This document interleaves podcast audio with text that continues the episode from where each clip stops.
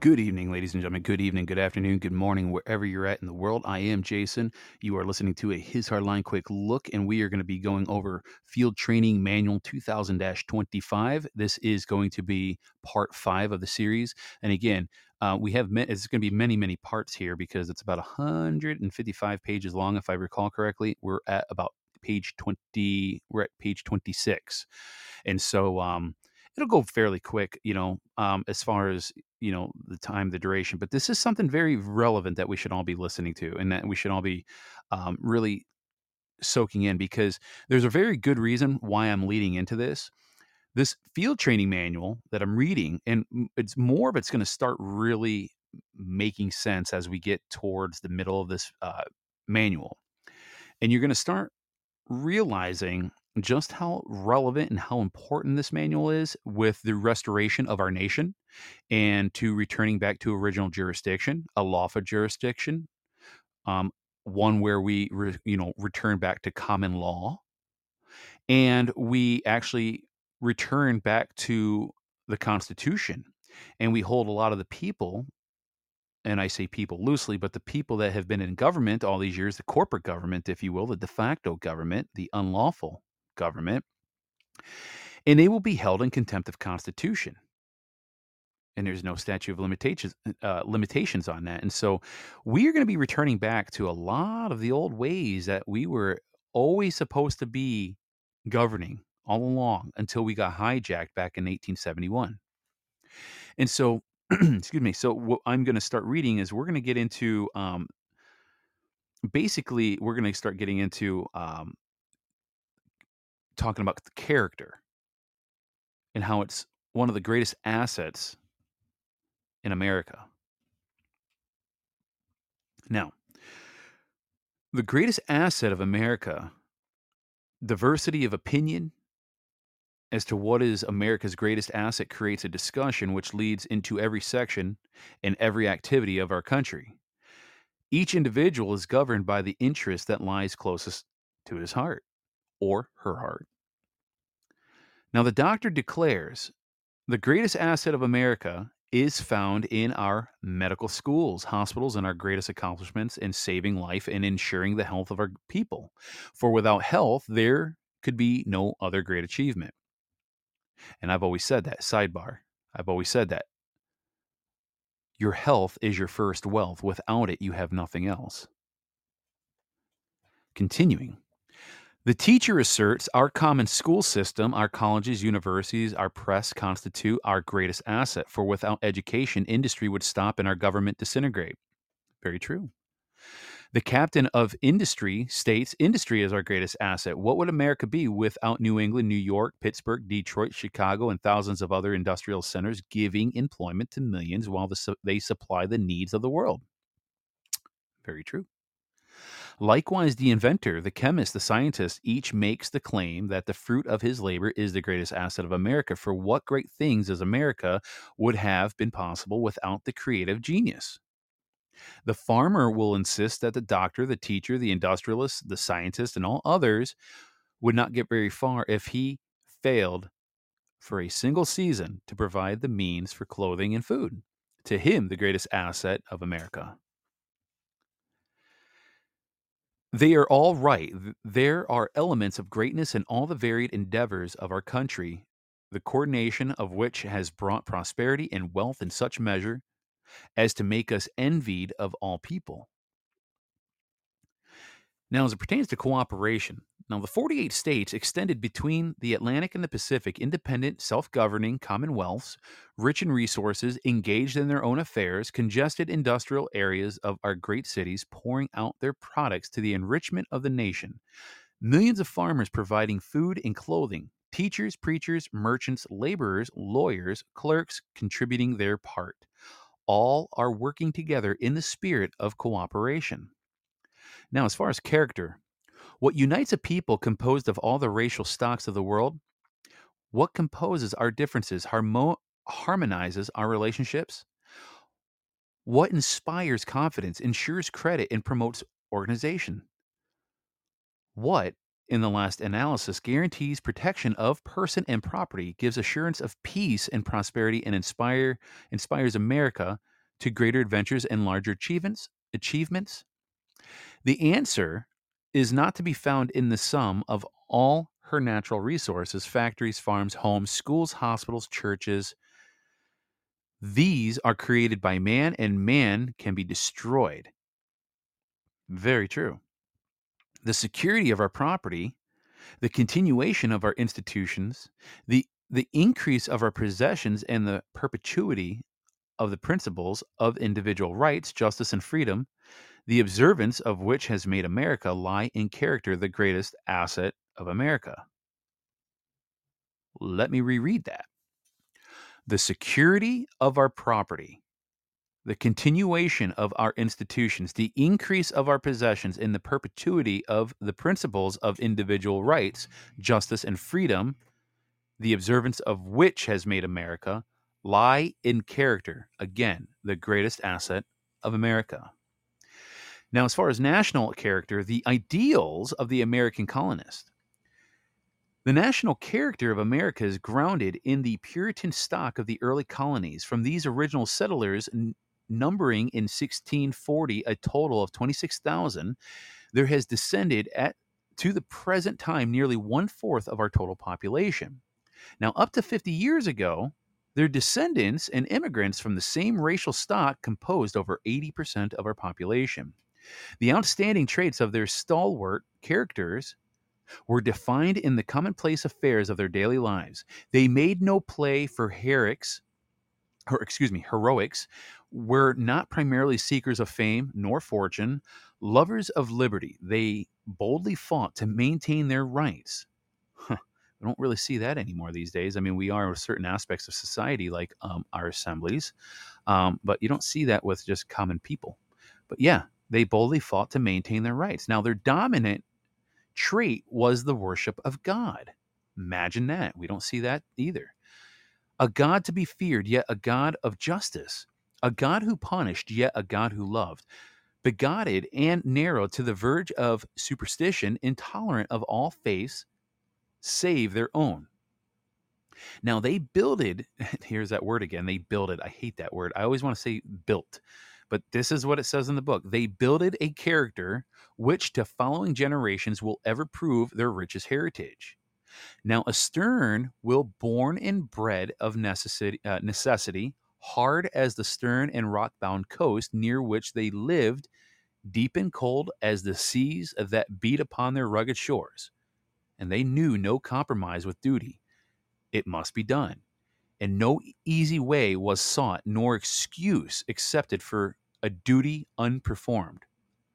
Wow, you definitely. I mean, um, side sidebar. Everything I just read there, we we hardly recognize today. Again, I'm going to ask the question: Do you ever wonder why FDR wanted this field training manual destroyed and all production ceased? Everything we've read thus far up to page 27 is literally so far from what I've seen, solid building blocks for a solid, strong country. Continuing with regards to community life, church, and town meeting.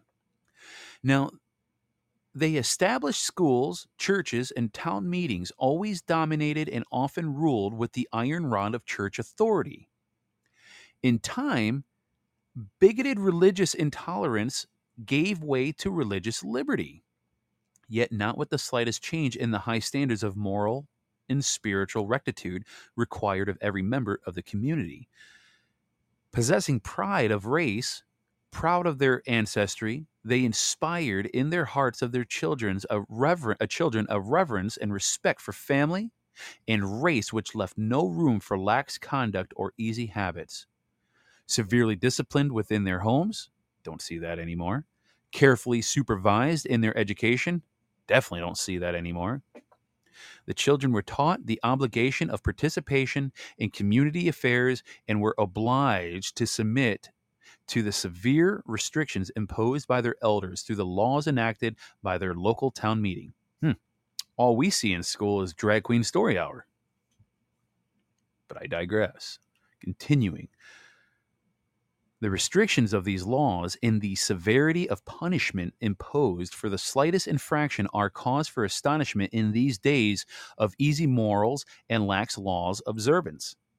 Yet their value is conducive to upright living, strict morals, and honest endeavor is strikingly evidenced by the pronounced influence of the New England community, the church, and the town meeting in molding the national character of America. The New England town was founded for and grouped about the church, which was the clubhouse of the time.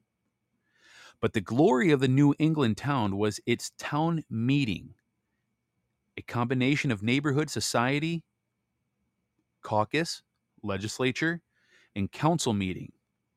This was the most successful political institution of the time, served as a private school in debate and a nursery of American statesmen the national ideal deals historically traced. And that was uh, a quote by A.B. Hart.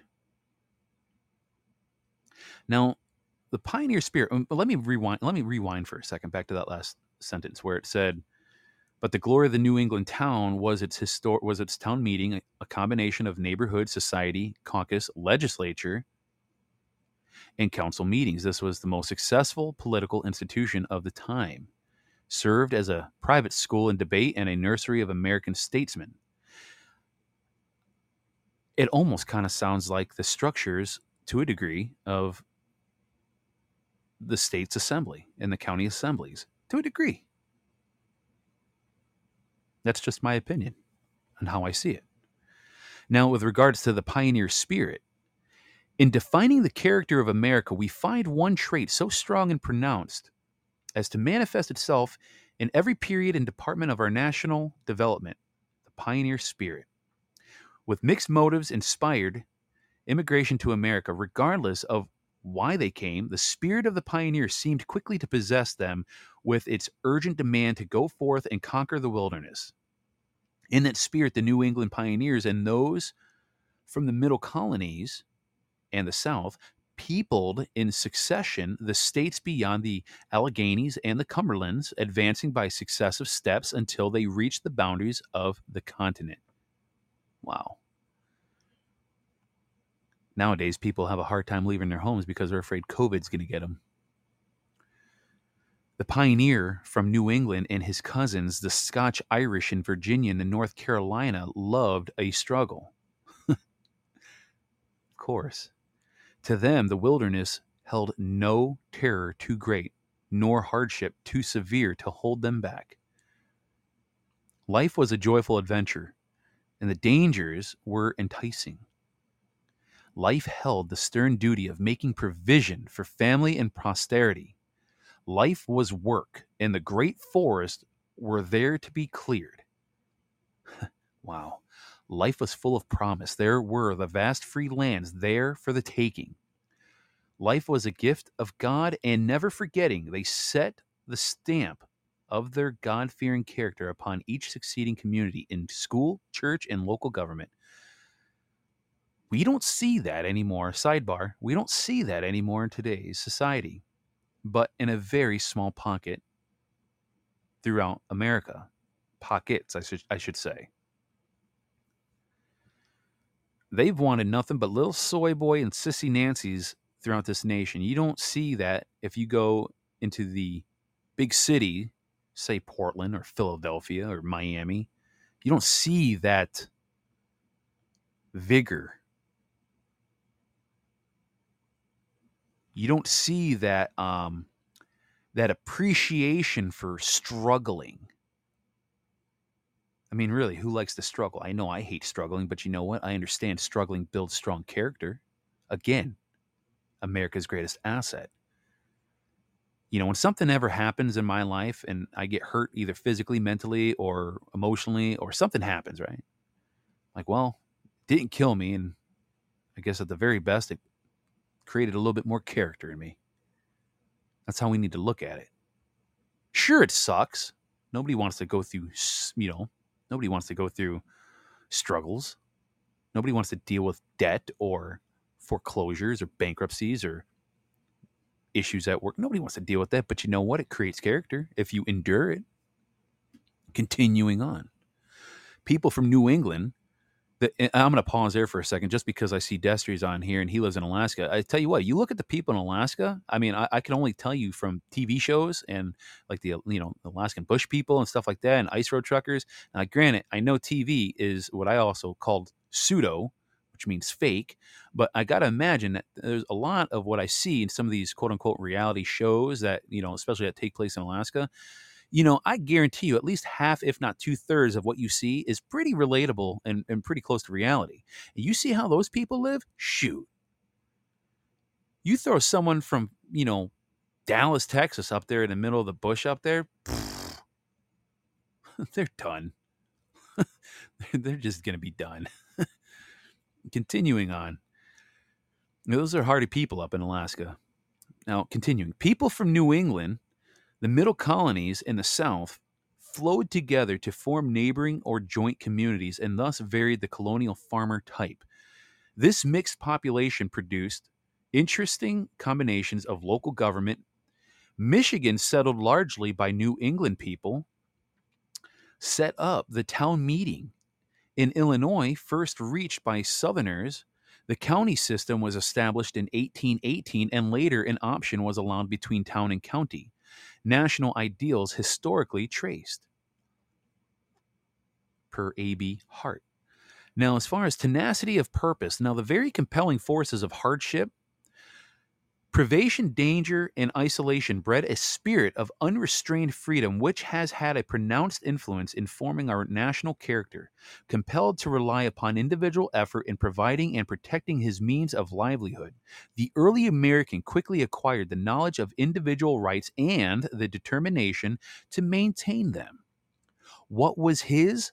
Won by honest toil and, or, excuse me, or by right of discovery he was ever ready to defend against all odds.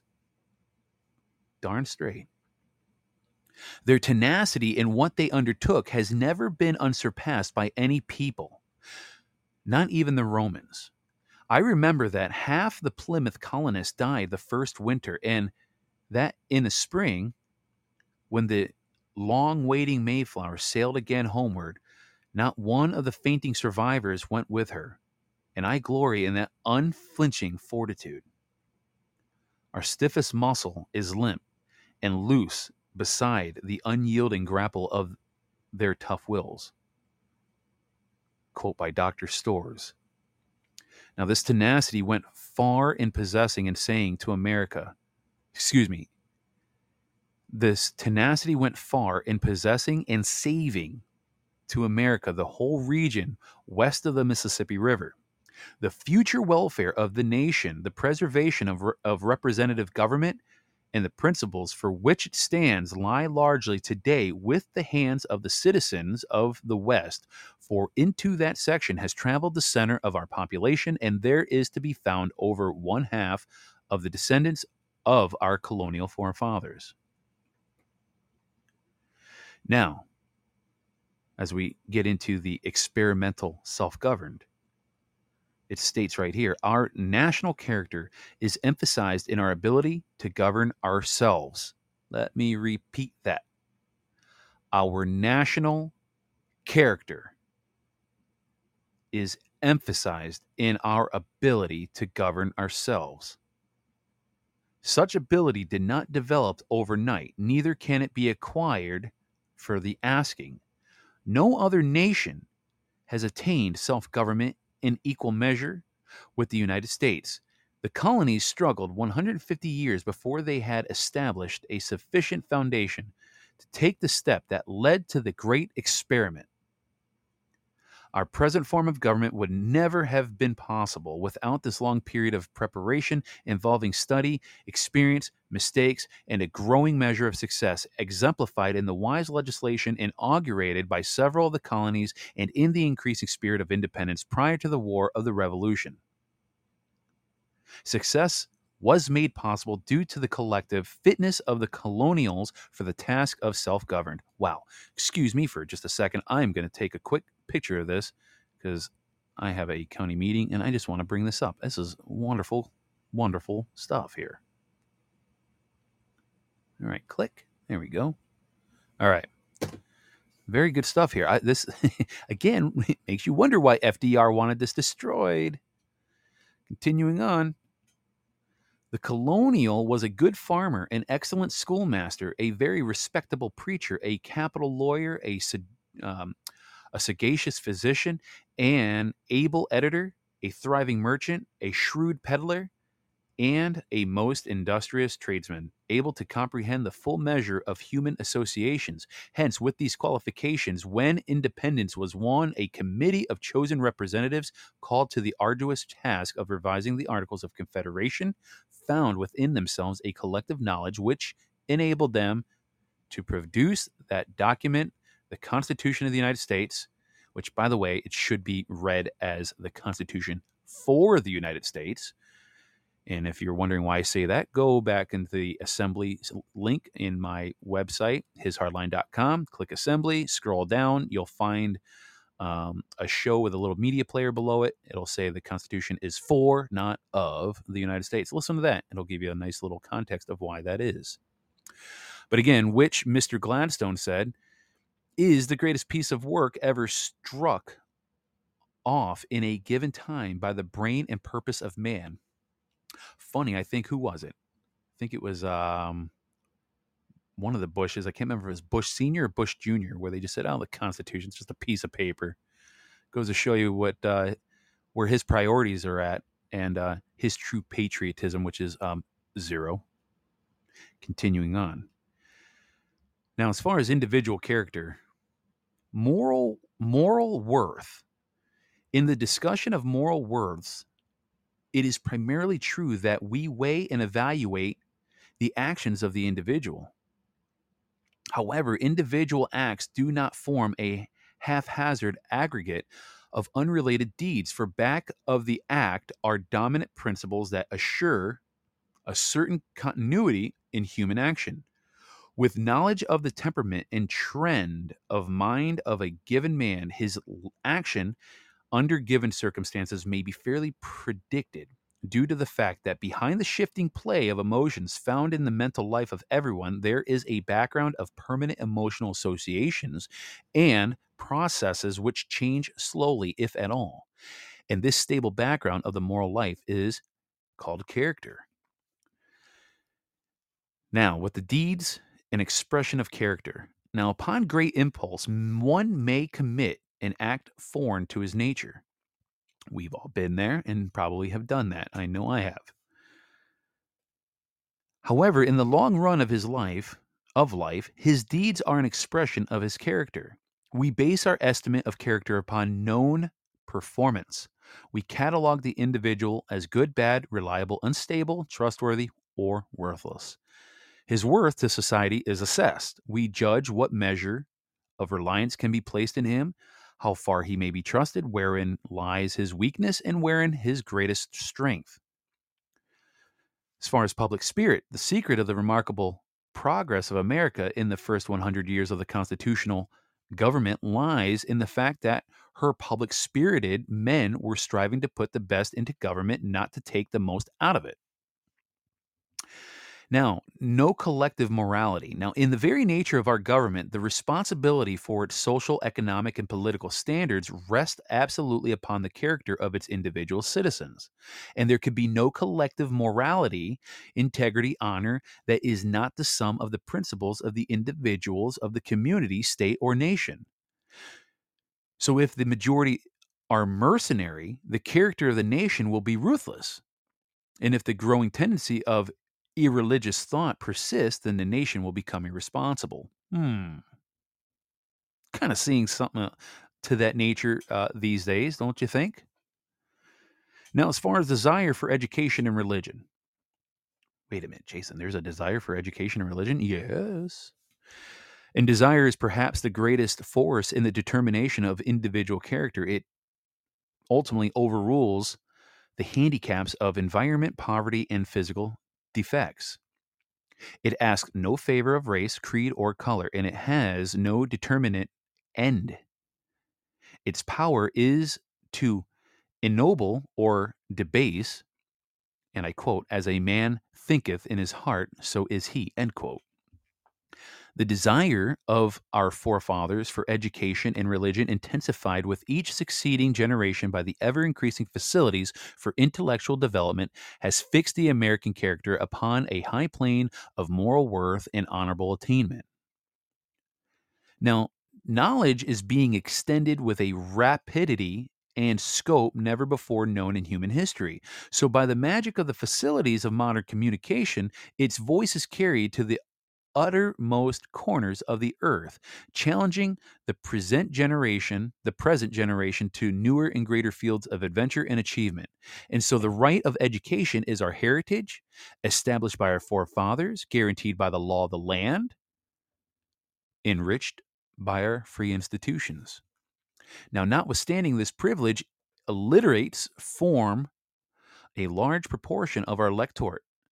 The National Education Association tells us that 4,300,000 illiterate citizens were qualified to vote in the last presidential election. Now, keep in mind, sidebar: this book, this manual was was uh, came out in 1928. Continuing on, over four million ignorant voters unable to read any discussion or issues or candidates. unable. Wow. It's like things haven't changed since then as far as our ignorant voters. Actually, they kind of have. I mean, we're starting to see a huge swing, truth be told. Now, the last census disclosed that 1,400, excuse me, 1,400,000 children between the ages of 7 and 13 years of age were not in school during the period of September 1, 1919 to January 1, 1920. And because of the universal suffrage, the modern complexity of our national life and the acknowledged principles of the right of private judgment and open mindedness receptive of the revelation of truth, a quote, thoughtful, end quote, citizenry is necessary. Absolutely. And so, uh, on the diffusion of education among the people rests the preservation and perpetuity of our free institutions. And that was said by Daniel Webster. As far as the foundation of character, now the character of the individual and the nation is founded upon religion and education, which, united with that force we call will, give to every individual the means for high attainment. So, submitting yourself to these impelling influences, resourcefulness and unconquerable energy take command. By their power, you win self mastery. And so the joy of work becomes reality, and labor is dignified by the pride of accomplishment. And obstacles and handicaps are but a challenge to greater effort. Discipline becomes self imposed. Absolutely. I tell you what, anybody who doesn't have this, if, if you want the PDF of this, by the way, just email me, jmjdirect at protonmail.com and I will I will email you the PDF. You have to read this, okay? You can't just listen to it. And if you're listening to it, you got to re-listen to it. I'm telling you, you get more out of it when you actually read it though. Continuing. Religion laid the foundations of our American government. It neither seeks nor claims any justification for its existence save righteousness. It had its beginning, it found its inspiration in the religious beliefs of the men who settled our country, made it an independent nation, and maintained its institutions and laws. If it is to endure, it will be through the support of men of like mind and like character. And that was said by President Coolidge. Now, as far as daily performance being necessary, expressed in terms of unselfish devotion to ideals, our attitude to others, our sense of responsibility, our willingness to give full service, loyal cooperation, our our faithfulness to each other, and our reverence for religion embodied in the daily performance of every task. Character is the greatest asset of America. As far as our physical character, which is great res- uh, one of the great resources. Now, Napoleon asked Talleyrand, "What is America?" To which reply was made, and I quote, "It is a body without bones, an American a- and an American adds, the bones have been developed and they are bones of steel. Possessed of raw continent, millions of square miles in, in area, composed of boundless prairies, vast forests, mighty rivers, and great plains and rugged mountains containing fertile soil, rich natural resources and minerals, timber and water power. The American, lacking tools, supplies, and care, uh, capital, was forced by the very nature of his task and environment to a life of hard labor, long hours of toil, frugal living, and self dependence with attending hardships and dangers. And out of these combined conditions was developed a type of hardy pioneer unequaled in the history of mankind. Now, developed by pioneers, in her commercial life, America has stepped boldly forth to the great task set before her. Slowly at first, groping her way along great rivers and through deep forests, she began the work of conquering the wilderness, which won as the fruit of her enterprise first, and the full possession of the great domain, and then, for her 300 years of toil, the great treasure house among the nations of the earth. And so visions become realities forced to work by the very necessity of finding the means of existence, accepting danger and hardship, privation, and suffering as a part of the task, America gave herself to creating material wealth. And so, gaining strength and wisdom with succeeding years, America has builded achievement upon achievement. No enterprise has been too great for her aggressive spirit. Her dreams and visions have become realities by the force of her will and the magic of her creative ability. Now, as far as a spirit of improvement and invention, now ever willing to adopt new ideas, to develop and improve, to tear down and rebuild, to scrap the machine of yesterday for the improved equipment of today. Opportunity was never neglected to find a better way to a large, larger business. And so success was made possible to every citizen. So, driven first by necessity, the joy of accomplishment became the spur to greater achievements. The way to comfort, to competency, to wealth was open and free to every citizen, limited alone by individual ability, courage, and determination. And out of great opportunity with freedom to all, there has been bred a race of men and women of sterling character and outstanding independence.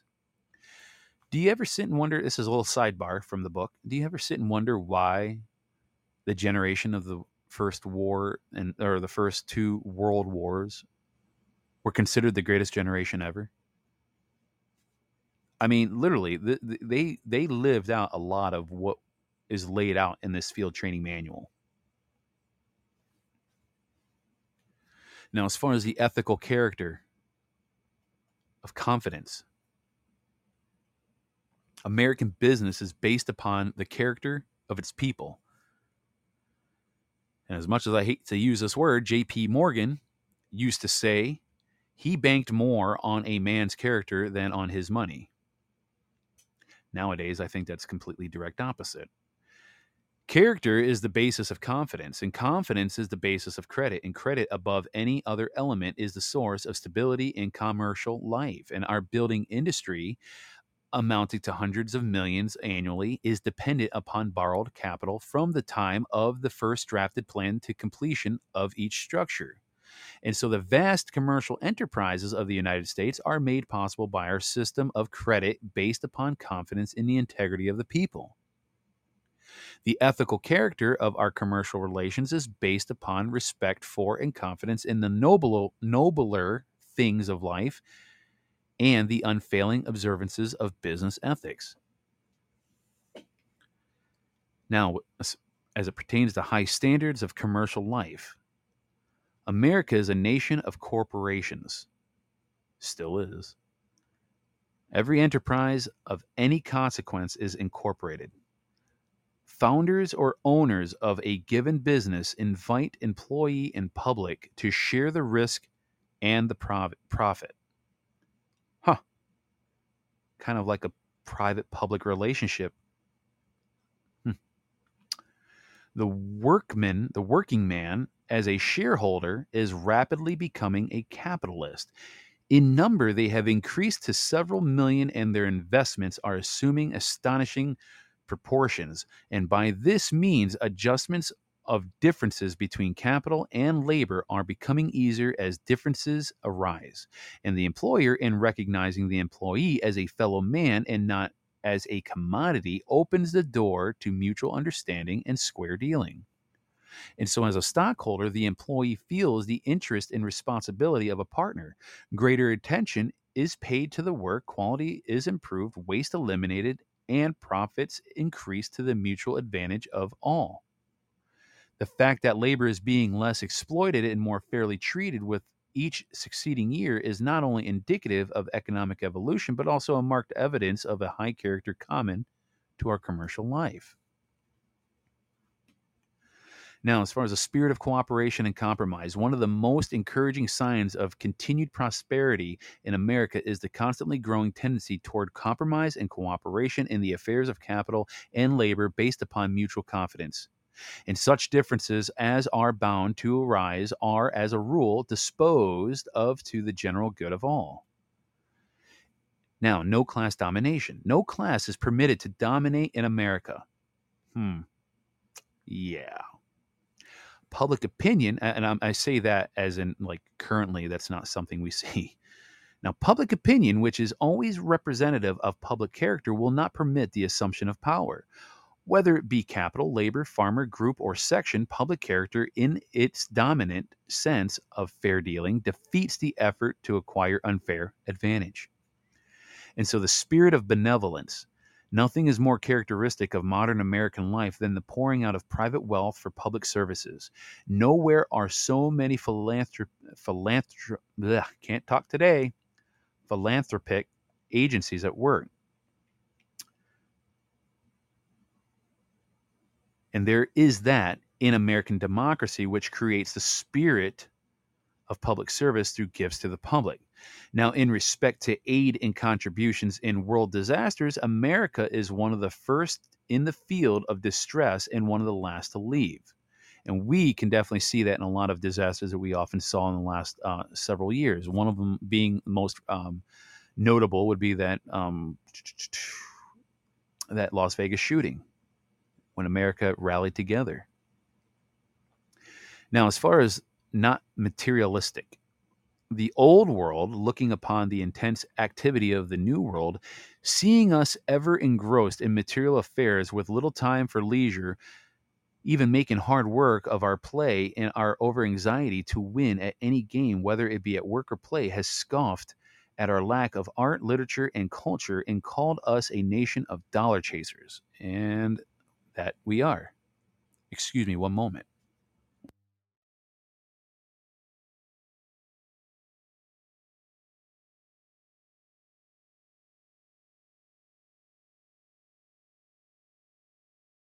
I apologize, I'm back. I saw a huge spider that had to be squashed.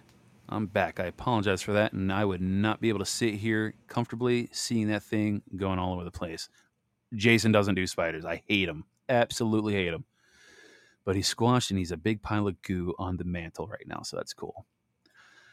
Now, our, ju- our justification for our so called gross materiality lies in the fact that we were a nation, new in a wilderness to be conquered, new in a land without homes, towns, or cities, without schools or churches, without transportation or communication. Now, under these circumstances, there was neither occasion nor opportunity to write music, paint pictures, or sculpture in marble. Our music was in the sweet sonor- sonorous song of the mighty forest and the rushing streams. Our pictures were painted daily in the midst of the morning and the waving fields of grain.